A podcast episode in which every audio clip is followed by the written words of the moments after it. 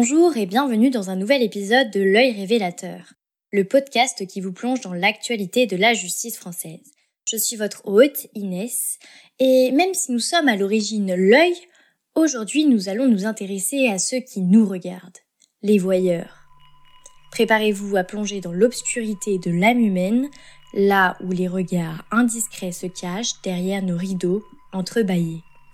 Ajustez vos écouteurs et préparez-vous à plonger dans un monde où la pudeur et la vie privée sont sacrifiées. Un regard est peut-être posé sur vous, un œil dissimulé qui capture vos moments les plus intimes sans que vous ne les soupçonniez. Alors je vous conseille de bien fermer vos volets. Le voyeurisme, cet acte obscur qui suscite des frissons, dépeint le besoin de contempler un individu dans son intimité qu'il soit nu ou en plein débat sexuel. L'objectif Éprouver une jouissance malsaine, une excitation sexuelle. Le voyeur œuvre dans l'ombre, évitant tout contact direct avec sa cible, qui, quant à elle, demeure inconsciente de son regard inquisiteur. Parmi les observateurs secrets, tous ne franchissent pas la ligne vers l'agression sexuelle, mais certains parmi eux ont commencé par le voyeurisme. Les médecins pose un diagnostic du trouble voyeuriste lorsque l'individu est consumé par une anxiété profonde ou incapable de mener une vie normale en raison de ses comportements. Une autre ligne rouge est franchie lorsque ces pulsions malsaines se matérialisent dans des actes non consensuels, piégeant ainsi d'autres personnes dans leur comportement malsain. Le voyeurisme se manifeste généralement au cours de l'adolescence, ou au début de l'âge adulte comme Ted Bundy, le célèbre tueur en série psychopathe américain qui défraya la chronique des faits divers sanglants dans les années 1970. Il a expliqué qu'avant d'entamer son parcours criminel, il avait commencé par des activités de voyeurisme dès l'âge de 9 ans. Ce qui rend le voyeurisme encore plus troublant, c'est qu'il échappe à tout consensus scientifique clair. Les experts se disputent sur les racines de ce comportement dérangeant. Beaucoup d'entre eux s'accordent à dire que tout commence par une simple observation aléatoire, presque accidentelle. Une première fois où un individu sans méfiance est observé alors qu'il se dénude, qu'il se prépare à dévoiler son intimité ou s'engage dans un acte intime. C'est un moment d'intrusion dans la vie d'autrui, une brèche dans la barrière de l'intimité. Cependant, ce n'est que le point de départ d'un voyage plus sinistre. Des répétitions inlassables, une quête malsaine pour revivre cette excitation initiale pousse le voyeur à plonger de plus en plus profondément dans l'obscurité. L'acte d'observation devient une addiction, une descente vertigineuse dans une abîme de désirs inassouvis. Ce phénomène sera alors accentué par des répétitions successives de l'acte. Lorsque le voyeurisme est un trouble, le voyeur passe beaucoup de temps à rechercher des opportunités d'observation.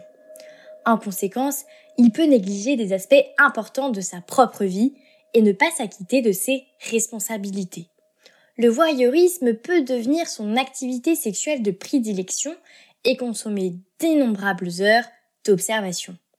Le diagnostic n'est posé que lorsqu'il s'agit excessivement d'un moyen de gratification sexuelle. Les chiffres révèlent une facette inquiétante de notre société. Selon une étude, un pourcentage alarmant d'hommes, soit entre 8 et 12% aurait avoué avoir ressenti une excitation sexuelle en espionnant au moins une fois des actes intimes. Les femmes, quant à elles, ne sont pas épargnées avec un taux de 4% qui avoue avoir ressenti cette excitation voyeuriste. Cependant, ce n'est que la pointe de l'iceberg.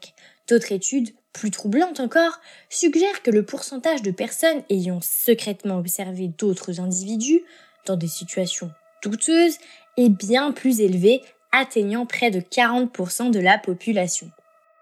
Au cœur de notre exploration du voyeurisme, une pensée troublante surgit.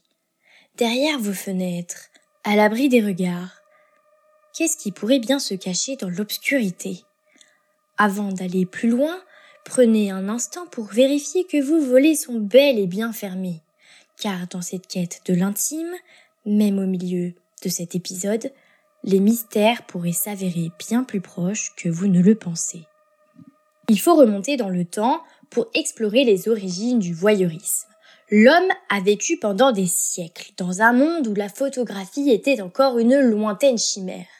Dans ce monde, les reflets dans les eaux des fontaines et des ruisseaux étaient parmi les seuls moyens pour l'homme de saisir un aperçu de son propre visage, un moment éphémère de contemplation. Là est née la fascination, là est née la curiosité, d'où Narcisse, ce personnage emblématique de la mythologie. Mais les moyens étaient limités, et c'est ainsi que les ombres et les silhouettes projetées sur les murs ont pris une signification nouvelle. Un exemple frappant est l'histoire de Caliroé, la fille du potier Butadès, qui a tracé l'ombre de son amant avec du charbon de bois sur un mur une légende de naissance de la peinture, mais aussi un témoignage de cette quête de capturer l'essence de l'autre, de saisir l'intimité à travers les contours sombres d'une silhouette. Il est maintenant temps d'aborder ce que la loi prévoit pour réguler ce phénomène inquiétant. La notion d'atteinte à l'intimité de la personne a été encadrée juridiquement pour protéger les individus des regards indiscrets et des intrusions dans leur vie privée. C'est ainsi que la loi du 3 août 2018 a introduit l'article 226-3-1 dans le code pénal érigeant le délit du voyeurisme. Juridiquement parlant, il s'agit du délit d'atteinte à l'intimité de la personne. Ce délit est caractérisé par l'utilisation de tout moyen pour apercevoir les parties intimes d'une personne, celle-ci étant cachée à la vue des tiers en raison de son habillement ou de sa présence dans un lieu clos. La victime ne doit en aucun cas avoir consenti à être observée, ni s'être volontairement exposée à la vue d'autrui. Les lieux privés, tels que les cabines d'essayage, sont des exemples typiques où cette protection légale s'applique. De plus, même si l'auteur n'a pas réussi à observer les parties intimes malgré les procédés employés, il peut néanmoins être condamné pour voyeurisme. Ce délit est passible d'une peine d'emprisonnement d'un an et d'une amende de 15 000 euros. Mais dans certains cas, la peine maximale peut être aggravée. Cela inclut les situations où l'auteur abuse de son autorité, les actes commis sur des mineurs ou des personnes vulnérables, ceux perpétrés en groupe, dans un transport collectif, ou encore lorsqu'il y a prise de photos ou enregistrement vidéo. Dans tous ces scénarios, la peine pour voyeurisme en France peut être aggravée, atteignant jusqu'à deux ans d'emprisonnement et une amende de 30 000 euros. Cette législation vise à protéger la vie privée et l'intimité des individus, tout en soulignant la gravité des transgressions voyeuristes. Elle rappelle que l'intimité humaine doit être respectée, même à l'ère moderne où les moyens technologiques offrent de nouvelles possibilités d'intrusion. Et c'est ainsi que s'achève cet épisode qui nous rappelle que le respect de l'intimité reste un fondement essentiel de notre société. Merci pour votre écoute et je vous dis à la semaine prochaine pour un nouvel épisode de l'œil révélateur.